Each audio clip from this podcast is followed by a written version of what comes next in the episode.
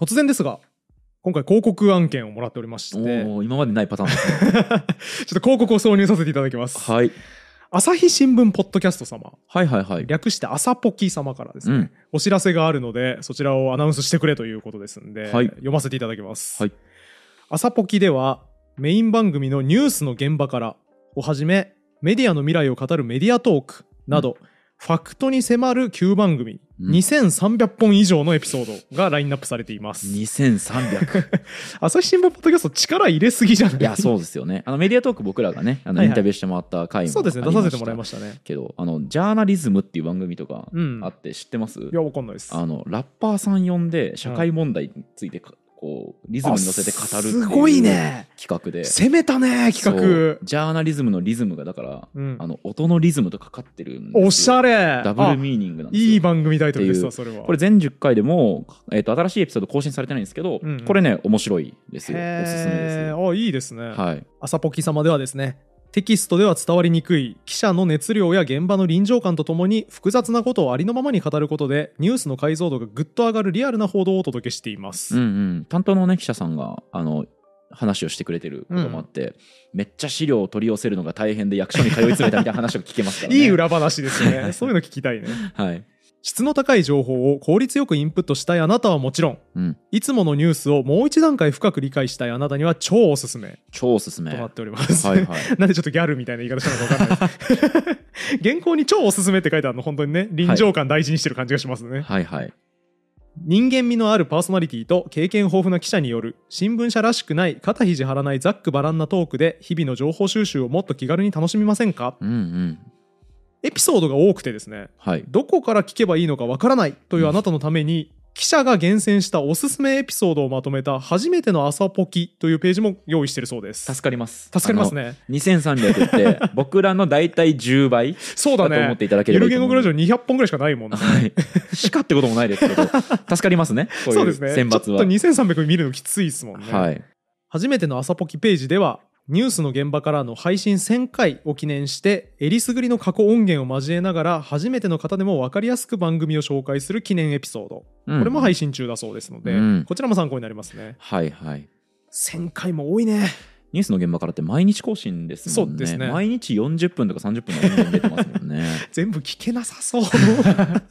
だからえりすぐってくれてるということそうですね。あの旧番組って最初の方にもありましたけど、まあ、まずはニュースの現場から聞いてみいただくのが多分一番いいんだと思いまそうですすねね,、はい水野さん朝ポキ結構聞いてるイメージありますけど、はいはいはい。なんかおすすめのエピソードとかありますか？ゆる言語グラジオリスナーに対して。ありますね。はい。あの文化部の記者さんが、はいはい。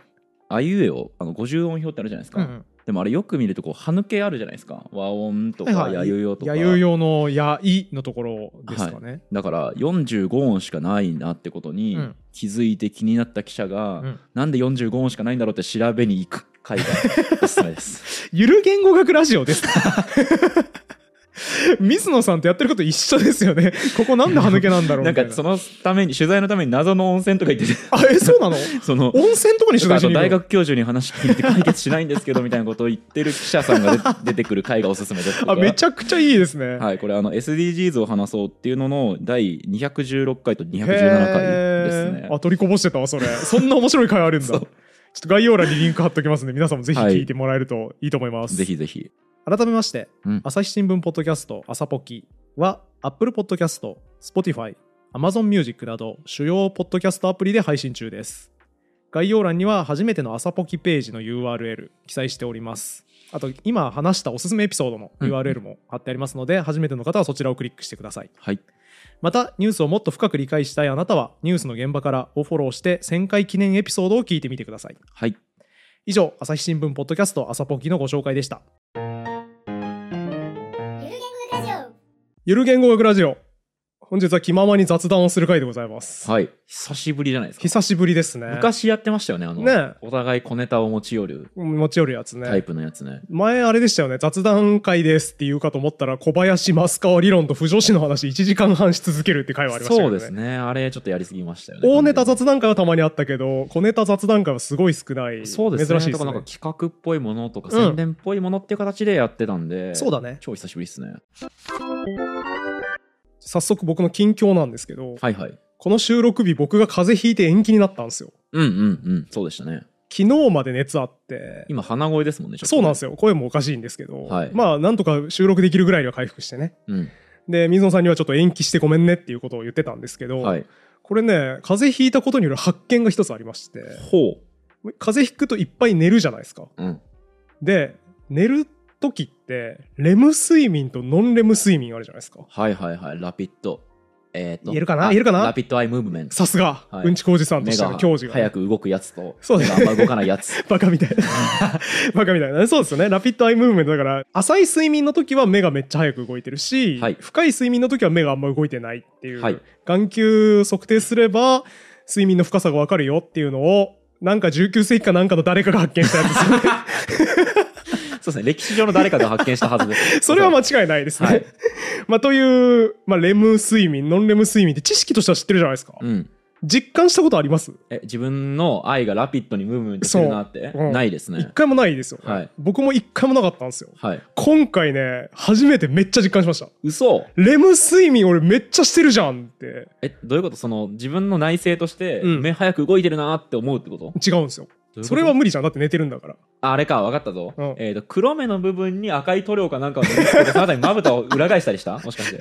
ああそうすることによって後でうわめちゃめちゃ赤いのついてる。そう鏡とかでグイグイグイってやって ああ赤いインクがぐちゃぐちゃになってる。すげえ確かに眼球が動いてたんだ。ではないですそうですねねそれ速度あんま関係ないですから、ね、そうですね。ゆっくり動いててもぐちゃぐちゃにはなるからね。難しいですね。あと僕そんなマットな実験を自分でやろうと思うタイプじゃないんであそうなんですね。マットサイエンティストじゃないんですよ。しかも風邪ひいてる時に。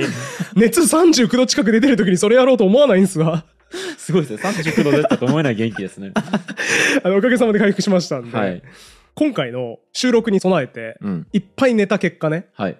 ずーっと寝てるとさどんどん睡眠って浅くなってくるじゃん、はいはい。寝れなくなりますよね。そうですね。でもいっぱい寝て回復しないといけないからって無理して寝たんですよ。うん、やることないですしね。そうそう休めることが大事ですからね。だから人生で一番ぐらい無理して寝たんですよね、はい。そうすると浅い睡眠の時間がもうすごい長くなってきて、うん。何回も何回も浅い睡眠繰り返したんですよ、うんでそれをね16時間ぐらい繰り返した結果おだいぶいきましたね。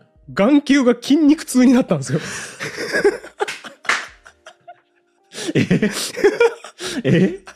そんなことあるんだと思って。目って筋肉で動いてるからそうですそうですね。はい、目なんかこうくっついてますよね。この白目の裏にこうなんかそうそうそうの組織みたいな生物の図でさ生物の教科書に載ってるじゃん、あやそここの目の後ろのところの筋肉がもう痛くてしょうがなくて、えーそんなとこにこう痛覚あるなって感じられる日が。そうなんですよ。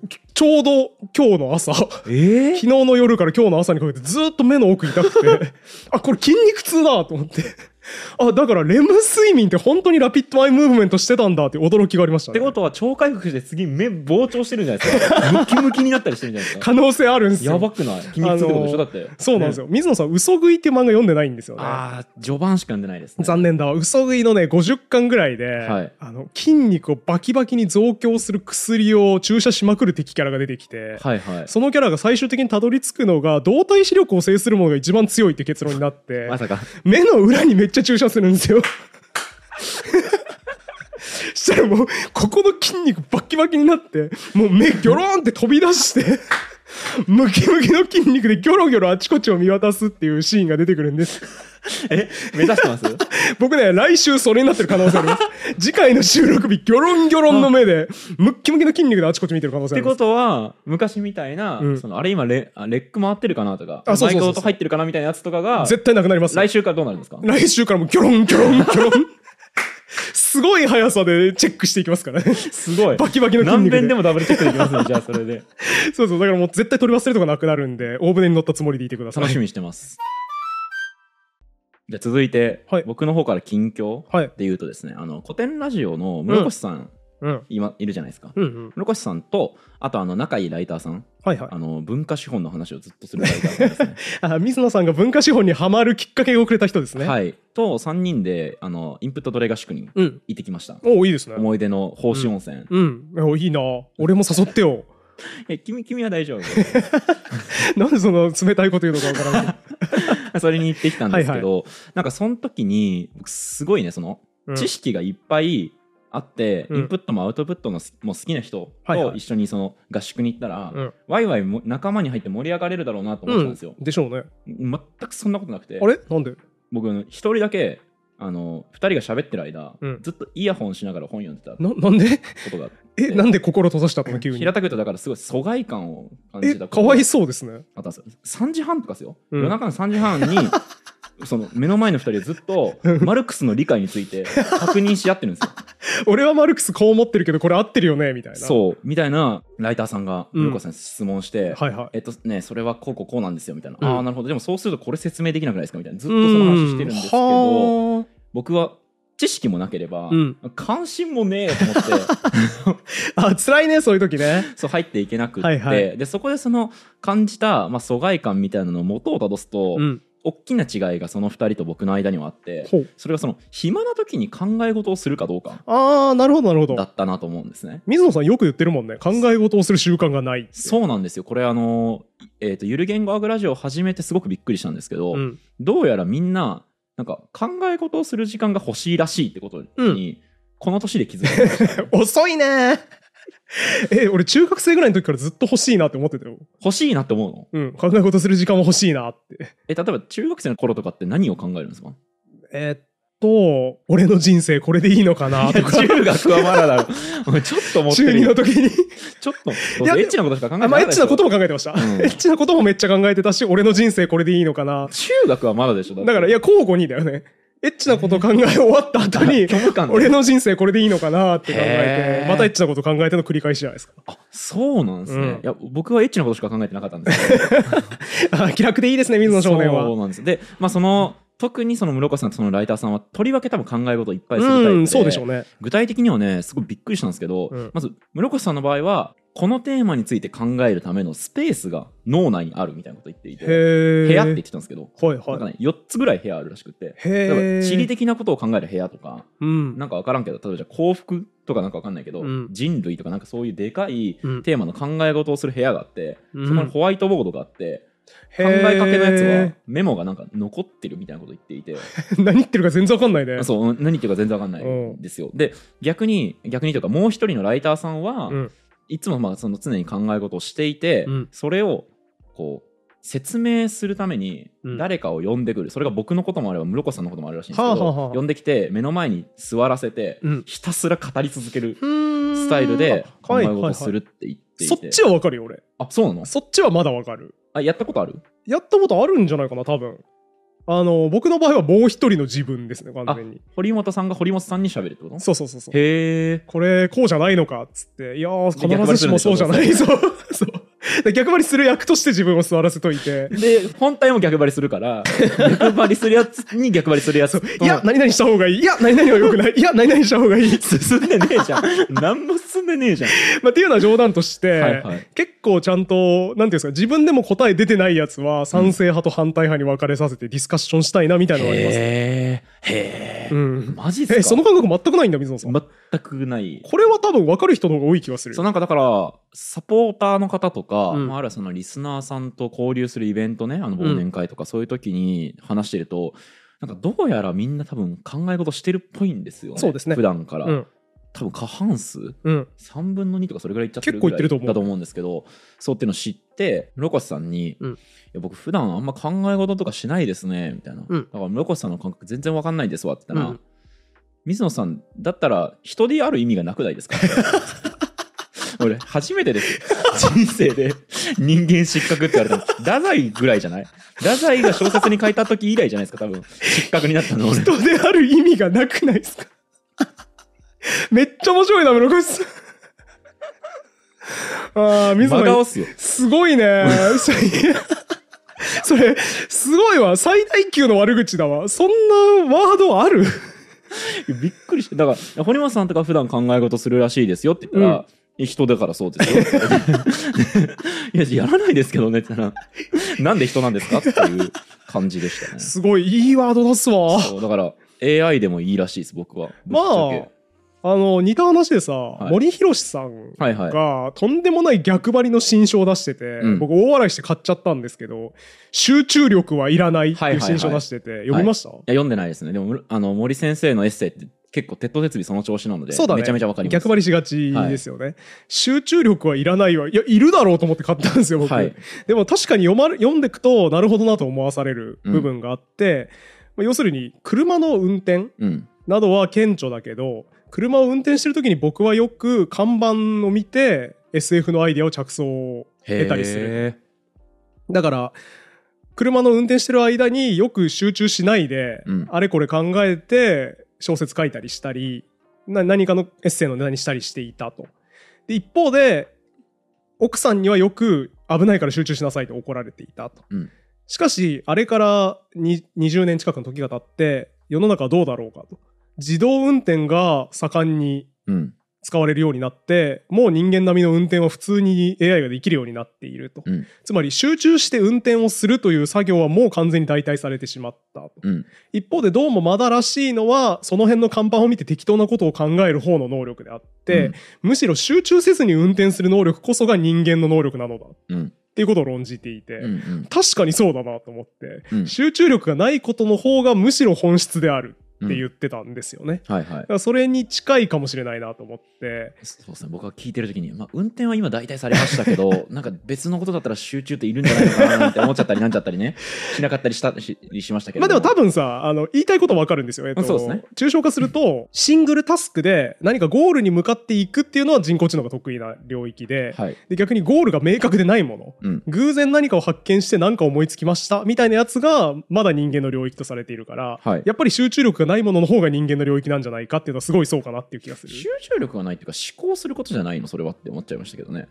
そうだね、うん。あそう。だから今結局それを思い出して今引き合いに出した理由の一つがあ今の森博さんの話と一緒かもしれないなと思って、はいはいはいはい。それって結局あれこれ何かやってる時に考え事をするっていうことが人間固有の能力であって、うん。まあ、ひいてはそれをしてない水野さんは自動運転のソフトウェアと一緒で 人である意味がないよねって思ったって話ですね。あそういう話だったんですか？そういう話です。そういう話だったんですね。人である意味がないなって思いましたね、うん、これあのね考え事しないやつあるある言ってもいいですか、ある人の文を読んだだけで、うん。あこいつ考え事してるタイプのやつだってすぐ分かってああそうなん。入ってこなくなるっていうのがありますね。へえななんで？例えばどういうことですか？これねだから哲学書とか全く読めないんですよ。へえ哲学者って考え事してる人じゃないですか、まあ考え事しかしてないでしょうね。そうだから問いが共有あんまできないんですよね。ああーはいはいはいはい。善とは何か。はいはいはい。考えないから。それはわかる。でもそれはちょっとわかるわ。そうだから感情の機微を描く小説みたいなのをはいはいはいはい。もああ水野さん読めないもんね。う読めないんですよ。なんか純文学みたいなやつ苦手だもんね。そうそのこれどこをみんな面白がってるんだろうみたいな,、うんうんうん。なんか普通の人は多分日頃考えてることとかと何か描写がじゃあ密接に結びついていて、はいはい。そこから試作にふけるとか試作が広がるみたいなことがあるんでしょうけど、うんうん。私の場合はですね、うん。えー文字をあの目で追った以上のものが生まれてこないのであります。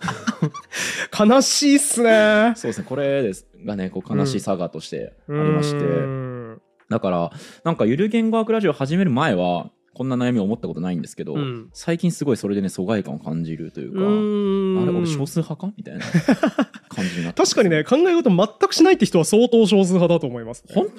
うん。いやでもねあの程度問題っていうかグラデーションだと思うんですよ、はいはい。つまり僕も純文学みたいなやつあんまり好きではなくて、うんなんかめしんどいな。特に延々主人公がうつうつとしてる描写。精神描写だけずっと続くとこあるじゃないですか。はいはい。具体的にはあの罪と罰で主人公がなんか馬車で引かれる人の夢を延々見るくだりがあるんですよ。うん。あれがね多分ね30ページとか続くんですああよ長いですね。延々なんか引かれる人を見て内臓が飛び散ったのとかを見てあーってなってるだけの描写が30ページぐらい続いたりしてあそこしんどいんですよ。うんうん。長えなこのくだりつまんねえなってなるし、はい。多分多くの人も同じようなことを思う。うん。一方でじゃあちょっとした考え事？うん。なんかわかんないけど人生の意味って何なんだろうなみたいなのはみんな多分時々考えてしまうことだから、うん。それも一切ない水野さんはやっぱり少数派だとは思う。人生の意味考えます？ちょくちょく考えますよねやっぱね。え結論出てるんですかいや出ていないっす。出ないから多分ちょくちょく考えちゃう。へえ。えっとこうかもしれないなって思うことは中学の時とかから今に至るまでではかなり変わっている、かなり変わってますよ、あかなり変わってんだ、うん、中学の時僕あれでしたからま人生に意味なんてないから適当にやり過ごすしかないのさって思ってましたから。霊障主義者。そう。超ニヒリズムでしたよ、ニヒリズムでしたよ僕は、はいはい。えで今は？今はまあ頑張ろうって思ってます。頑張っていいものとか作ったら楽しいしなみたいな。いいラジオとかできてみんなから褒められたら嬉しいしなって思ってあまあなるほど。じゃあちょっと前向きにす。なったんだいぶ前向きですね。なんか友達とかでだから土日休み、まあ、普通に企業勤めをしているんだけれども、うん必ず片っぽ一日は予定を入れずに家でこう、今1週間で起きたことの整理とかをしないと。無理だっていう人とかいてめっちゃわかる。僕びっくりして、うん嘘やんみたいなえ土日両方遊ばなって陽キャだな、あんたはいつも。友達と旅行行ったり飲みに行かなと思って ちょっとそのなんなんていうの？かなり変わった人を見つけた感じでいたんですけど、うんうんうんどうやら堀本さんもそうだっていて僕もそうですよ。俺が少数派ってすごいなっていて、うん。そのね日々を顧みずにうんひたすら遊び続けるみたいなうん。やつ少ないんだなっていうのをうん。最近すごく感じる機会が多かったなとそうだね。いだって水野さん大学生の時さ、なんか1日で4件遊びのアポ入れるとか言ってなかっそうですね昼友達と会ってた。うん。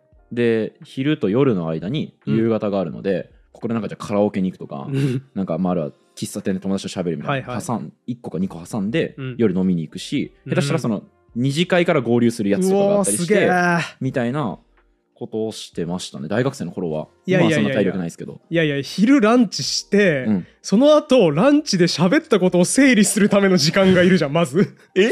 まず。いやいや喋ったよだってもう 喋って整理したいやんいやいやいや、喋った段階だと思いつきを口にしただけだから、うんとか、とっさに言われた時に、ああ、これ正しい切り返しこれだったなとかの反省が終わってないから。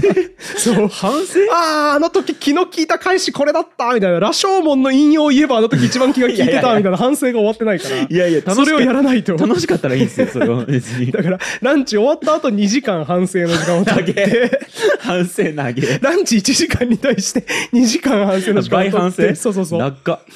で、一通り整理が終わった後で、はい。夕食じゃあ誰かと食べに行きますってなって、夕食食べたら、またそれの整理の時間があるから、えー。家すぐ帰らないと、夕食終わったら。家帰ってね、今日起きたことの日記を全部まずつけて、朝から振り返って、だからランチの反省そこでもう一回入りますよね。2回目、2回目の反省入りますよ。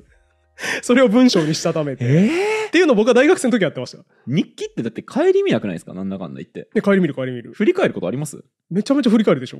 めちゃめちゃ振り返るめちゃめちゃ振り返る。つけたけど僕もう振り返らねえやと思ってやめちゃいましたよあれ だから、その瞬間はさりげなく受け流したけど、この一瞬よく考えたら僕の金銭に触れてたな、あれなぜだったんだろう、えーみたいな瞬間を切り取って、えその一言とかを書き出すよね。えーうん。え友達と会った後にそういえばあの時これなんかこう自分にとって何か引っかかるものあったなって振り返るんですか？そうそうそうそう。嘘？やってましたよ。マジで？昔は。会ったそばから忘れますよ全部僕いや、なんかね、なんかね、水野さんとは話してて、多分この人会ったそばから全部忘れてるんだろうな。昔から思ってた。なんか全部忘れてってるもん、水野さん。僕あの後輩とあ 何々おい笑い、珍しい、珍しいエピソード喋り始めるときに笑い出しちゃった、この人。なんか今でもねさすが、これひどい話なので、うん全然そんなに褒められた話じゃないんですけど、はいはい。後輩になんか多分相談があるから、うん。なんかこのバイトが終わバイトの後輩だったんですけど、うん終わった後になんか飯行けますかみたいなこと言われて、いい、よって言ったんですけど、うん。そのめちゃくちゃ軽い感じでその全てを捉えているので、うん。忘れて帰っちゃった ひどいね。相談があるって言ってくれた後輩のえそのアポ。そのトーンとしては、ちょっと相談あるんで、飯行きましょうよみたいな感じ。なんかそうだから多分このバイトを辞めるのか辞めないのかみたいな。だから、その、チャラい、ちょっと相談あるんすよとかじゃなくて、多分身体に真面目に相談があるので、ちょっとご飯いいですか？っていうトーンだったわけでしょ。そんな感じだったと思います、うんうん。でそれ忘れて帰っちゃってひどいねで忘れて帰ったっていううんことを忘れているのでうん。次会う時は。え？だから帰った、家帰った後に、やべあいつと約束してたの忘れてたとかもないって。えだからそのそれで帰っちゃいましたよねみたいに言われたから、うん。あごめんマジで忘れてたみたいな言って、で次会った時に水野さんあの時忘れて帰りましたよねって言ったのを忘れているんで えそうだっけ？ってなって。ですあのいやいや忘れて帰ったじゃないですかって。ひどいね。そうだっけ？人でなしだね。っていうのを3回ぐらいやって定着して そのエエビングハウスの忘却曲線みたいな感じで 復習がそうだね、3回復習してやっと。会うたんびにそれをその後輩が言ってくるので、うんそれで初めて覚えてはいはい。その時ばかりへこみましたねこう、うんうん、俺やべえんじゃねえかだから今覚えてるんですよそれを、うんこれそのそれぐらいはあ。この何回も言われてようやく覚えたんですけど基本だからそういう人と会った時の会話とかうん。全部忘れてしまうんで だからなんかこう友達とかがさじゃあ久しぶりに会いますって集まった時にさ、うん。そういえばお前今彼氏とどうなのみたいなこと言って切り出すやつとかいるじゃないですか、はいはい。俺覚えられないんだよ 前回って彼女が彼氏がいるって言ってたっけ言ってなかったっけちょっと思い出せないからなんか切り出せないなと思って いっつも困る。えー、すごいね。水野さんやばいな記憶力いや やばいな心配なんですよだから俺も将来が なんか大丈夫かなっていうなんかあれだね。いや、人である意味がなくないっすかっていじろうかなと思ったんですけど、い人でもないな。え違うな。AI でもないよね。その覚えられなさって。パーソナルなデータって一応覚えてるじゃないですか。人じゃなくても。そうですよね普通覚えますよねなんでそんな覚えられないんだろう。あのね名前はめっちゃ覚えられるんですよあの変わってるね。か漢字で渡されれば、あでもひらがなとかお音で渡されてもいいです。いやいや、そうか。漢字でもらうと多分図像記憶がいけるんで。はいはいはい。人の名前はすごいちゃんと明確に覚えられるんですけどそのかなり大きいこと例えばその彼氏がうん。今いるてか前回会った時にいる、いないとかどどんな人だったどんな揉め事をしたみたいな話とかって結構さ、はい友達と飯行くとさ、うん出てくるけどそういう話片っ端から忘れるんですよ。それにに、興味がないっていうその全く興味がないとかそういうわけじゃないんですけど、うんうん、なんかもう聞いたら満足しちゃってへ忘れる？ー。ですよへー。怖い自分が。あのー僕昔からはい。経験則として、その人の情報を1個覚えといてすぐパッと出せばその人の喋ったこと全部覚えてると思われて株が上がるっていうことを知ってるのではいはいはい。あのそれ以来ですね会う人の情報一番インパクトあるやつ1個だけは確実に定着させるようにしてまし いてやあんたも人手なしじゃねえか。人手なしじゃねえか だからゆる言語学ラジオのさロフトのトークイベントとかに来てくれて、うん。1分だけ喋ったなみたいな人も、うん。インパクト強いとこだけ1個覚えてるから、うん。あなんとか大学でなんとかの研究して,、ま、してる人ですよねとかやるとえ覚えててくれたんすか？みたいな。ありがとうございますみたいになってめちゃめちゃ好感度上がるんでおすすめです、人手なしだよ。お前が人手なしじゃねえかあれ俺か？人である意味ないの？俺か、そうですよ。そうですよ。確かに水野さんの水野さんの方がだいぶ素直に生きてるよ、ね、僕の場合はだから「あーすいませんちょっと忘れちゃったんですけど」って言いながら徐々にこう徐々に思い出していくというか、うんうんうっすらあるものをこう向こうにうまいことこう回回りくどく言ってもらって 徐々にこう思い出していって前回と同じじぐらいの時間をかけると前回と同じぐらいの内容を思い出すことができます。それ振り出しに戻ってるだけだから 何も思い出せてないのよ。一からヒアリングし直してるのよ。効率悪いわ。っていうことが最近ね僕が感じたことですね。いやーいいですね。なんかこれ聞いてるリスナー勇気づけられるんじゃないですかね。なんかこいつらダメだなーっていうのが今全部全面に染み出てきてましたね。そうですね。僕友達も聞いてるからうん、友達に聞かれるとちょっとこう不都合そうですね。なんですよね。あでもあれだわ。今原体験思い出したけど、はい。僕のこのちょっとだけ一個だけ要素を覚えるコツ、うん。塾講師時代に体得したやつだ。ああはいはいはい。そうですね。学生さん生徒さんうん。とかのこととかそう。覚えとくとね。覚えとくといい。あと僕あの体験授業みたいなの任されることが多かったんですよ。授業がうまかったんで,、うんうん。でそうすると親御さんが後ろで見てるんですよね、うん。で親御さんが後ろで見てる中でいきなり当日来た20人とかの生徒の名前を全員覚えてると、うん。めちゃめちゃこいつすげえなって空気になって、はい。入塾率が跳ね上がることに気がついたんですよはい。続けてください。人手だし。で跳ね上がると社員からの評価が良くなって、うん。ひいては僕の査定に効くので、はい。これは覚え得だなと思って、うん。めちゃめちゃ当日朝から張り付いてはいはい。一、人席に座るたびに席表と照らし合わせて、うん。えーっと鼻が特徴的な子だから花さんねとか、うんうん。語呂合わせを全員分即興で作って、全員の名前呼びながら授業してましたね。人である意味なくないですか？堀本さんあ俺だったわそれ。人である意味がないんですそれは。今喋れば喋るほど人である意味ないな。最適化されてるもんね完全に動きが、うん。人工知能と同じことやってました。でもちなみに僕も塾でバイトした時は、うん。あのその生徒のそういう小さな情報とかをはいはい。覚えておくのは好きであやっぱやってた。ました。うん。えそれやると好感度が上がるからってことですか？えっとねだから親とかの査定とは全然関係ない。そのそういう授業を任されたりとかしてないんですけど、うん。でもやっぱ回り回って最終的に業務が楽になるはいはいはい。は。あだから人間関係を円滑にするために。てか僕だから揉め事が嫌いだったんですけど、はいはいはい。結構まあそのね受験産業ってん最終的にデリケートなことを聞かなきゃいけないことってあるじゃないですか合否の確認とか。そうだね。そういうことを踏まえるとその仲良くしておいたりうん信頼関係があった方が良い、そうだね。円滑に仕事ができて僕は怒られるのがとにかく嫌なので、うん怒られたくないので仲良くしてました。人である意味がないです。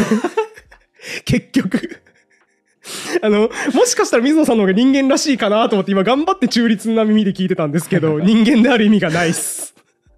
ということで今年の流行語大賞候補が。そうですね。室越さんに出されちゃいましたね、流行語大賞。ね。あのちなみに室越さんは旅の間ずっと、うん。僕ね堀本さんに今まで2回会ったんですけど、うん。堀本さんに刺さるパンチラインを1個も出せてないんですよってずっと風呂で 反省してました。落ち込んでましたやっぱ室越さんも同じタイプですよね。その夕飯終わった後にその日の反省会をずっとするタイプだから。そうですね僕と会った後もずっと反省してましたもんなんかしてましたよね、うんなんかえっと前回お会いした時に堀本さんにあんまり刺さらなかったので、うんなんかいろいろな角度の球を用意してきたみたいに言ってまずっとしたよ言ってた言ってた。うん言ってたし、なんか室越さん自身がやってるポッドキャストでも、うん堀本さんと会った時に変な質問して変な顔されちゃったんだよなって反省をずっとしてた。その話もね、えー、とあれですよね、どうせ死ぬ3人っていうね、そう、どうせ死ぬあの3人。室岡さんと室岡さんのお友達3人でやられてるポッドキャストの中で、ちなみに、え、内容覚えてます？なんて室岡さんに言っえってとね傷つけたか。、確かに傷つけた。俺、室越さんを傷つけたんですね。どうやって傷つけた？えっとね、確か、これ覚えてないと人手なしです。えっとね、いや、大丈夫。人である意味なくなりますからね。それ聞く意味あります？みたいなこと言ったんだよ、多分。正解です。多分えっと、室岡さんは、堀本さんの出身地を聞いたのかな、うんうん出身地を聞いて、堀本さんはそれに対して正面から答えずに、それ聞く意味あります？って言ったっていう。この人手なしが。じゃ冗談よ、多分。多分冗談。それはさすがに。室岡さんの意図としては、うん堀本さんがどういう球で刺さるかわからないけど堀本さんに好かれたいから、ねいろんな球投げてみようと思って最初の,、あの 肩慣らしの期間にこのぐらいの球ここならいいどうだどうかなと思って投げたらもうバットを置いて帰ったっていう いや、違う違う。あの、言い訳していいですか？はいどうぞ違うんですよ。僕、本当に知らん人、うん例えば、バー入って、うん。なんか酒頼んだ時に隣り合った人に話しかけられて、うん。こんにちはって言われて、あ、こんにちはって言って喋り始めた時に、出身地どこですかとか言われたらにこやかに答えるんですよ。うん。でも、室越さんとはもともと知り合いだし、うん。メッセージのやり取りしてるし、うん。まあ多分、は会ったの、会った時は初めてだったんですけど、それが。はいはい。にしても、結構お互いのパーソナルのこと知ってるわけで、ポッドキャストも聞いてるし、お互いの。で、だからアイスブレイク1分で十分だと思ったんですよ。はいで、結構中身のある話をすでにしてたんですよ、その時は。うんうんで、なんか、おのののコンテンツの話とかし終わった後に、急になんか、どこ出身ですか？とか、なんか、どんな家庭で育ったんですか？みたいな、なんか、浅浅めの質問が続くから、はいはいいやもっと深い質問してもいいっすよっていう意味で、それ聞く意味あります。って聞いたんですよ。そんな感じ悪いわけじゃないんですよ。へこんでましたけど あの後あのポッドキャストでそう雑談が下手だみたいな自分の雑談が下手だみたいなね、落ち込ませちゃってね、うん申し訳ないですね。そんな責めたかったわけじゃないんですけどね。熱でうんずっと寝てる時に起こった出来事シリーズ第2弾なんですちけど。っちゃいとこ広げるねもうないよその先にあんまどうしても喋りりたいのよ、これ。い掘った先にもそんな金はないっすよ別にや、あのーまあちょっと聞いて判断してくれ、これ。はいはいどうか。うん熱出てる時にさ、はい悪夢を見るじゃないですか。うんうん熱に浮かされるってやつですねそうですね。で、僕、割とこう、経営者っぽい立場になってから、見る悪夢っておおむね経営のことなんですよ。へえなんかわかんないけど、ガバナンスうまくいってなくて誰かがめちゃくちゃ裏切ったとか、え俺とか？水野さんが裏切るパターンは多分あんまり見たことないあ気がするけど。僕ねあの最近、うん。えっ、とゆる言語学ラジオのツイッターアカウントとは別で自分のアカウント作ろうと思って、ゆる言語学ラジオ水野みたいなね。公開された頃には気が変わってなければできてると思いますけど、それはあの裏切る第一歩とか やっぱりね。よくあるよね。あの、はい。企業アカウントを代行してた人が個人の信用に貯め始めて、独立に備え始めるみたいな動きありますよそうそうね。そうそうそうえ、あれやろうとしてんの？いつでも裏切れるように。独立しようとしてんのそうですそうです。じゃあもう明日から僕が見る悪夢リストにそれはとりあえず加わりよました。しよしよし あの、でもね、水野さんはね、こういつも言ってるけど、シンプルすぎて裏切りそうにないっていう。考え事してない人だから、なんかね、あんまり裏切る未来が見えないんですよね。シンプルすぎますか？そう、シンプルすぎて、うん。なんかあんまりそんなことしなさそうっていう気がしてますよね。それは良かったですね。はい。まあ、あの、とかね、なんかすごい判断を誤って、めちゃめちゃ立ち行かなく、行かなくなる経営が、はいみたいな夢が非常に多いんですよね。具体的にその立ち行かなくなるっていうのはなんか例えばそのぎ夢でうん銀行口座、法人口座を見たら、うんお金が全然なくて焦るあ、そうそうそうそう。そういうこと、そういうこと。わ怖いねとか、なんかこれいけるやろうと思って始めた新規事業全然うまくいかなくて、はいはいものすごい額の赤字が出て、あ、これ立ち行かなくなるな、みたいな。は とかね。だから雇っちゃった人切らないといけないな、みたいなのとはいかを見るんですよ。あ学生おおむね起業した時の悪夢ってことかな？あまあ、みたいなのに近い。まあでも、現在進行形のものを見ますけどね。へえっていう、だからそう、ゆる言語学ラジオの編集にこんなにお金当てられなくなったな、みたいなのとかを典型的に見ますね。とか、バリューブックスの飯田さんに羽交い締めにされるとか。ああ、そうそうそうそう。飯田さんにもう付き合ってらんねえなあ、って言われたりそれきついとか。なそれ一番きついな 心に来るな飯田さんにそれ言われるの。そう、とかを、まあ、時々見るんで。まあ、あの、体調悪い時ね。はいはい。あ、きついっすね、それ。なんすけど、あ、そのパターンもあるんだっていう経営失敗うん。というか経営判断ミス系の夢を一個見まして、はいはい。それがですね、まあ、あの、今我々のかなりいろいろな雑務をやってくれている COO みたいな立場の海保さん海保さん、はい。が、あの、よく僕に、こうしたらいいと思うんですよねって提案をくれるんですよ。仏みたいな人ですね。そうですねうと。ありがたいんですよ、いつも。うん。うん。実務的にはなんか堀本さんがやりたいこと的にこうっていうのはあるんで、それに近づけるために実務的にはこうしたらいいんじゃないですか？みたいな提案をいつもする、してくれ有るんですよね益なやつ。ですね。で、それに対して僕はいいですね、やりましょうっていうか、まあちょっとそれ違う気がするんでやめときましょうっていうかをいつもやってるんですよ。うん。で、夢の中で、海保さんに提案されたプランが、うん。千葉の田舎のリサイクルショップにはい。泥棒に入りましょう。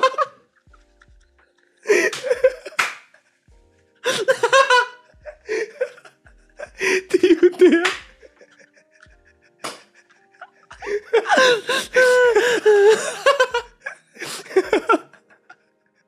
海保さんが？海保さん。さんが？え何その夢。しかもね、さんってね、あのロジカルですから、んあの、ちゃんと論理があって持ってくるんですよ。どん理な施屈がね、策も。すごいしっかりしてますよね、海保さんね。あの、理屈としては、はい千葉の、あの、ゆるがくとハウスオーディション企画ですね。我々のフランチャイズのね。はいあれで赤字が出ちゃったんで、はい千葉で取り返すしかないんですよ。千葉で、千葉で出した損失はもう千葉で取るしかないから、県内で決算するスタイルのね、そういう千葉県で一回決算出して、東京都でも決算出す。単独、単独で黒字にしなきゃいけない。千葉県単独黒字？そう。あ、そういう簿記システムね、あの、国際し的なやつだとあるのかなそういう。多分ね、国ごとに黒字にしなきゃいけないみたいな。千葉の現地法人みたいなのがあるのかな多分ね。だから千葉で取り戻さなきゃいけないらしくて、で、え取り戻さなきゃいけないんだとしても何するんですか？田舎のリサイクルショップに泥棒に入ります。ひどすぎるから。いやー、その、海保さんがそのプランあげるのめちゃくちゃ、ちょっと俺はね、面白すぎますね。ちょっと知らない人ね、いっぱいいるんであれだと思うんですけど、いつもね、ロジカルで冷静なプランをくれるんですけどね。そうなんていうんですか、その、ロジカルで理屈しっかりしてるんですけど、優しいって珍しいタイプ、そうそうそうその、きつくないんですそうよね。なんですよ。物腰柔らかにすごいいい提案くれる人が、リサイクルショップに泥棒に入る施策を提案してくれました。新規事業。新規事業。新規事業っていうな。田舎のリサイクルショップの泥棒を新規事業っていうな。涙が止まんないもん。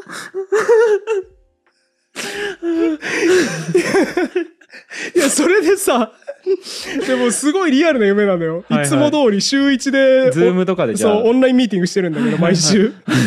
それと全く同じ絵で、はいはいあの、こういう理由で泥棒したらいいと思うんですよね ってガヨさんが言って、はいはい。で、僕が、ああ、なるほど、そうしましょうって言うんですよ。言ってんの？言ってんすよ。やばいね。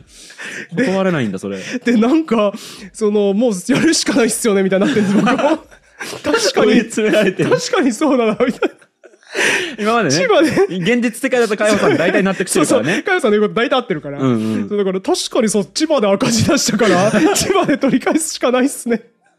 みたいなこと言ってんの、夢で。いいね。え、それ結婚の夢とか見てないであ、すか？そう。で、結婚までちゃんとしてるんですよ。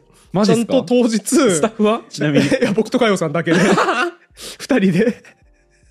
落ち目ですね。ちゃんとね、当日、あの、田舎の駐車場、砂利の舗装されてない駐車場に止めて。あそれはあれですね。自分が村づくりやってた頃の記憶とかああ、記憶とかね、混濁してるのかもしれないですね。はいはい。で、ガラス割ってさ、うわで、あの、海保さんがちゃんとロジカルだから、うんあの、でっかいものよりはノートパソコンを狙いましょう。ちゃんとね、パフォーマンスを計算してるから。だから、でっかいドラムセットとかじゃないんだよね。そうそう、そういう別リにね、かさばって安いから、はいはいそうじゃなくて小さくて高いもの狙わないと。iPhone とかね。iPhone とか、ノートパソコンとかね狙いましょうっつって。出るって書いた箱のノートパソコンとかこう持ち出して、うわ。うわパクり始めて、車に積んでさ、なんてもったいない海保さんの使い方だ、本当に。マジでそう。すげえなであ、だから、え、僕とか、うん例えばじゃあそのゆる学タウスのパーソナリティとか、うん編集スタッフさんとかは同席してないんだ、そこに。してないっすね。なんでかわかんないけどね。幹部しかできない事業、っていうことでしょうね。だから、ちょっと一応夢の中とはいえ、バレたらまずいみたいな意識があるのかもしれないですね。はいはいはい。だから下には迷惑かけられないみたいな。そうそうそうそう、はいはいみたいな。我々で処理するしかないみたいな気持ちなのかもしれないですね。へなんといっても、千葉の単独赤字を避けるために、千葉を黒字にしなきゃいけないから、ーそうだよね。東京でいくら黒字ですよ。しょうが意味ない。から、千葉で黒字にしないと。どういう理論なんだ？いや、それ面白いなその夢いいなめちゃくちゃ羨ましい。それ起きてすぐメモ取ったでしょ。メモ取った。いや、でもね、これマジで怖いのよ。その後さ、い結婚して、うん盗んで帰ってくるわけですよ。うん。で、よかったよかったみたいな、はい。これで黒字になったな、みたいな感じで解散したんだけど、うん。その翌週のミーティングで、うん。あの、海保さんが、これまたリアルでね、忘年会の時とかもあったんですけど、堀本さん、この進めてたホニャララの件なんですけど、ちょっと、新しい問題が発覚しまして、はいはいはい。そうで、みたいな。忘年会の時はあれですね、あの、営業許可結局取れないっす、みたいな。飲食のね。飲食のそう保健所の許可下りないっすこの会場だとみたいな、はいはい進めてたやつがあわわわって週明けのミーティングで発覚するみたいなよくあるあの時参ってましたもんね。そうそうっすあれと同じことがその夢の中でも起こりましてわあ、きついね。堀本さんちょっと一点見落としてた点がありましてつってなんすか？防犯カメラです むちゃくちゃ無能じゃん。結構初歩的それは考えとこうよ最初から。あんなロジカルなのに、あんなに千葉県で単独黒字を出そうと してるぐらい優秀な人が、防犯カメラ。を チーフミーティングで。すごい。しょぼいわ。見落とししょぼいわ。防犯カメラに車のナンバー映ってるんで、これは捕まりますね。ってなって、うわもう捕まるわってなって、うわもう終わったわってめちゃくちゃ落ち込んで、うん。すごい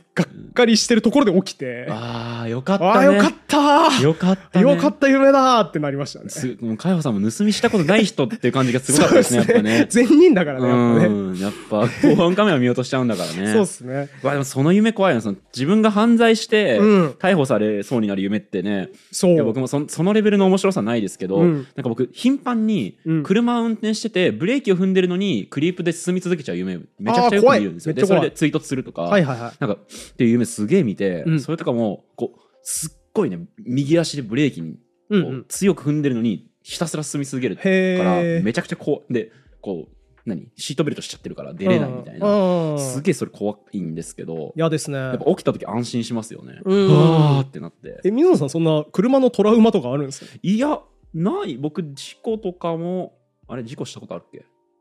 お人である意味がなくないですか？いやいやい また？え事故った記憶もなくしてるんですか？でも僕、うんあの、仲のいい人に、うんあの、人である意味なくないですかって言われた白昼夢を見たことがあります。いや、白昼じゃないんですよ。それいや違うんだ現実なんですよ。あれ？室越さんに実際言われてるんあですよ。言われてんのか、あれ？そうあそうか、そうか、そうか。えっとね、た少なくとも、もちろん人にぶつかったことはないし、うん物ってあったっけな？あ、でもマジで忘れてるわ。なんかね、あったような気がしなくもないし、なかったような気もするんだけど、水野さん、本当になんかやばくない？脳がなんか、なんかやばくないですか？普通、それは自信持って答えられそうだけどね。事故ったかどうかだよね。うん。少なんくとも免許に、その、じ、えっ、と、はゴールドだから、うん。事故は、そういう事故はないんですけど、なるほあったっけ？ぶつけられたことはありますね。ああ。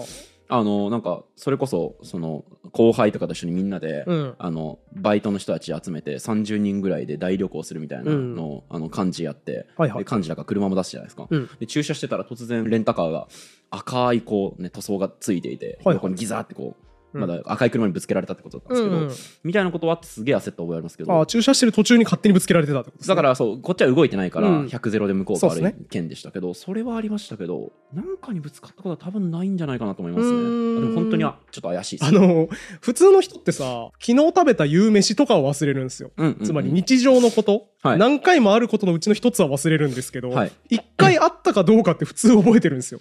うんうんうん それ自信ないの？なんか、水野さんのヤバさが出ててすごいなって思います。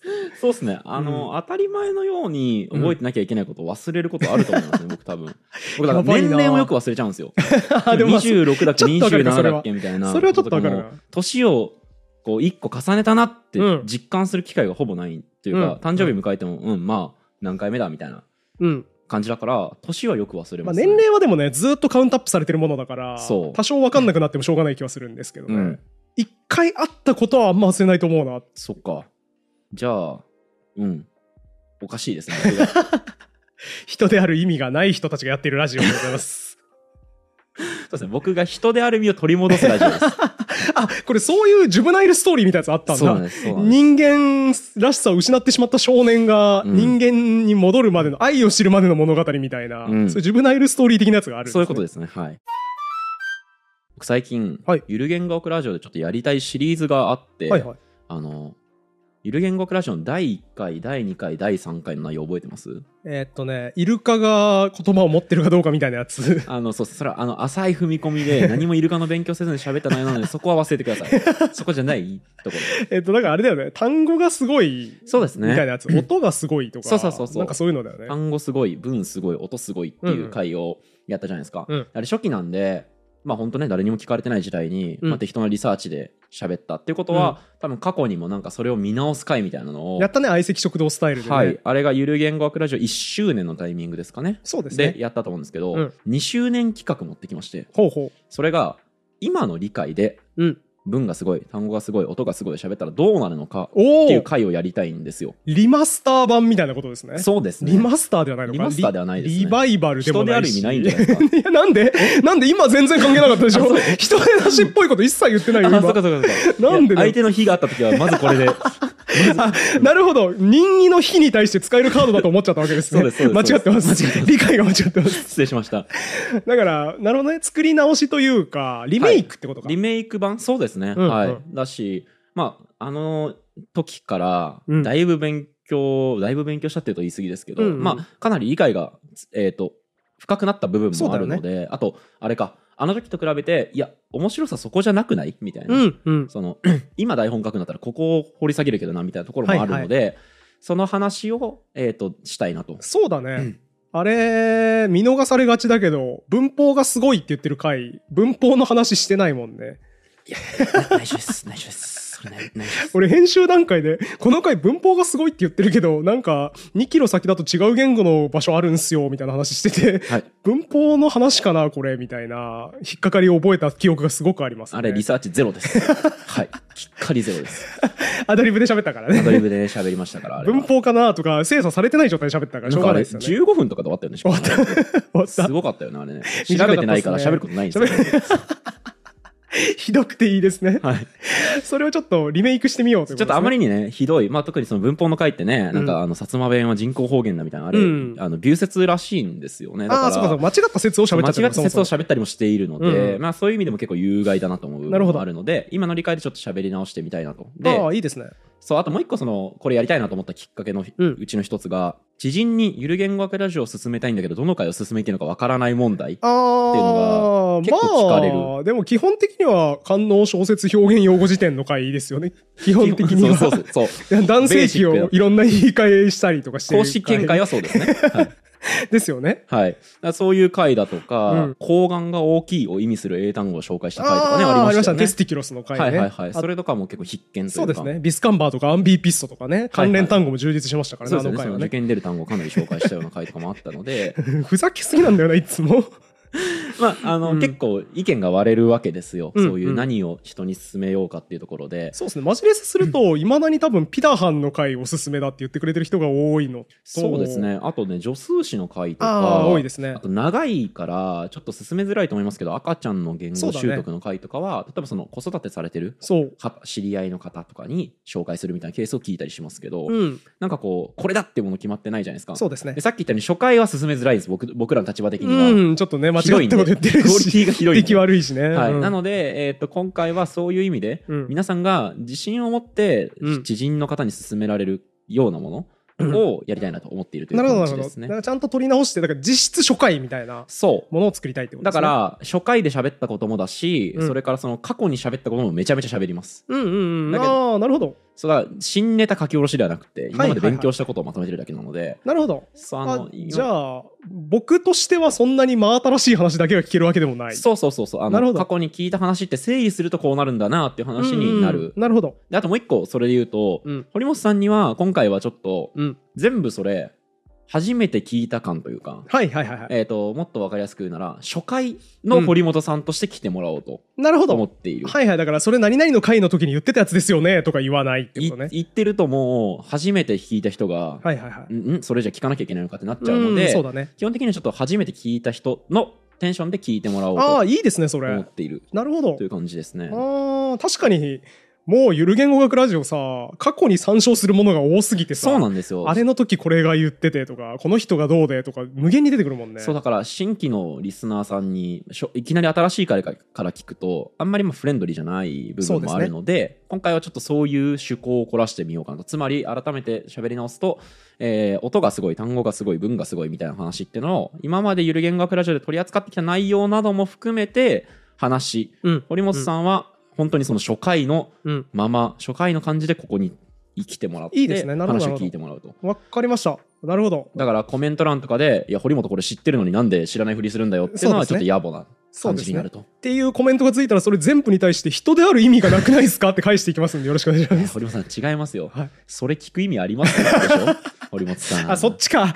俺のキラーワードそっちだったわ。そうですよ。自分の武器をしっかり自覚してください、だから僕がそれ聞く意味ありますって言って回った後に室越さんが人である意味がなくないですか？って波状攻撃言ってくれる。二人で攻撃して回りますんで、絶対つけないようにね。っていう回を、えー次回からかな、多分、えーっと2周年スペシャル企画としてうん。やっていこうと思っていますので。いいですね。はい。えーっとまあ、もちろんいつも聞いてくださってる方も面白くな聞けるような話にはするんですけど、はい、そんな感じでお楽しみにしていただければと思ってますわかりました。だから次回は多分趣旨説明なく普通に始まるってことですね。普通に始まるしなんならゆる言語学ラジオってこういう番組ですよってのも説明します あ、そうなんだ。はいあ、じゃあ完全に初回だね。完全に初回のノリでいきましょうよえ、あれはやるんですか？あの、初回伝説の喋ってる途中で炭酸水を飲み出す水野さん。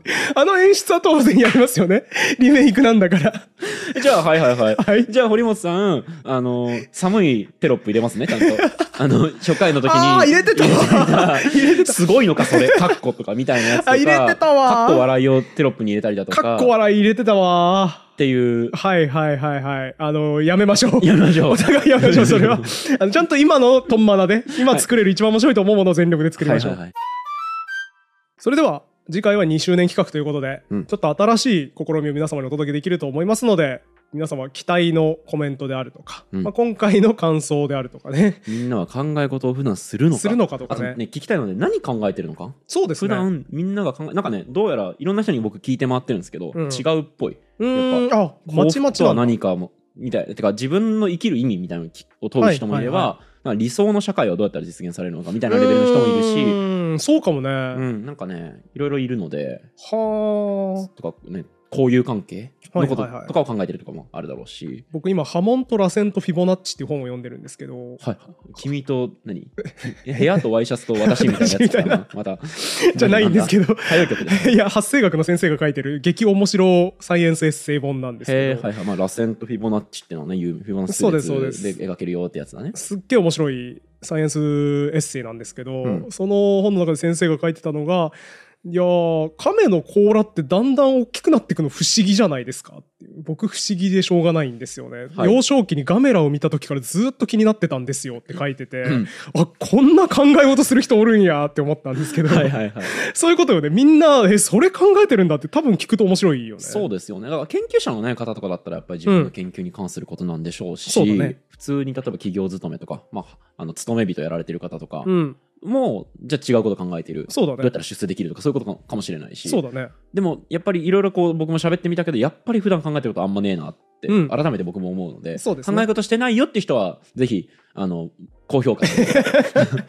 そうですね、まあ、もしくはコメントで「俺人である意味がないな」書いといていただければ。時間差で室越さんにね 詰められるっていうそういうスタイルですね。そうですね。もしくは詰められる前に自分から白状しとけば許してくれるかもしれないですね。あそうですなんで、えー、おのおのお好きなコメントを書き込んでいただければと思います。はい。以上今回も終わりにしましょう。ありがとうございました。ありがとうございました。このラジオは1階の言語オタクがゆるく楽しく言語の面白さを語るラジオです。自由気ままな言語トークですので厳密な交渉は行っておりません。内容には諸説あります。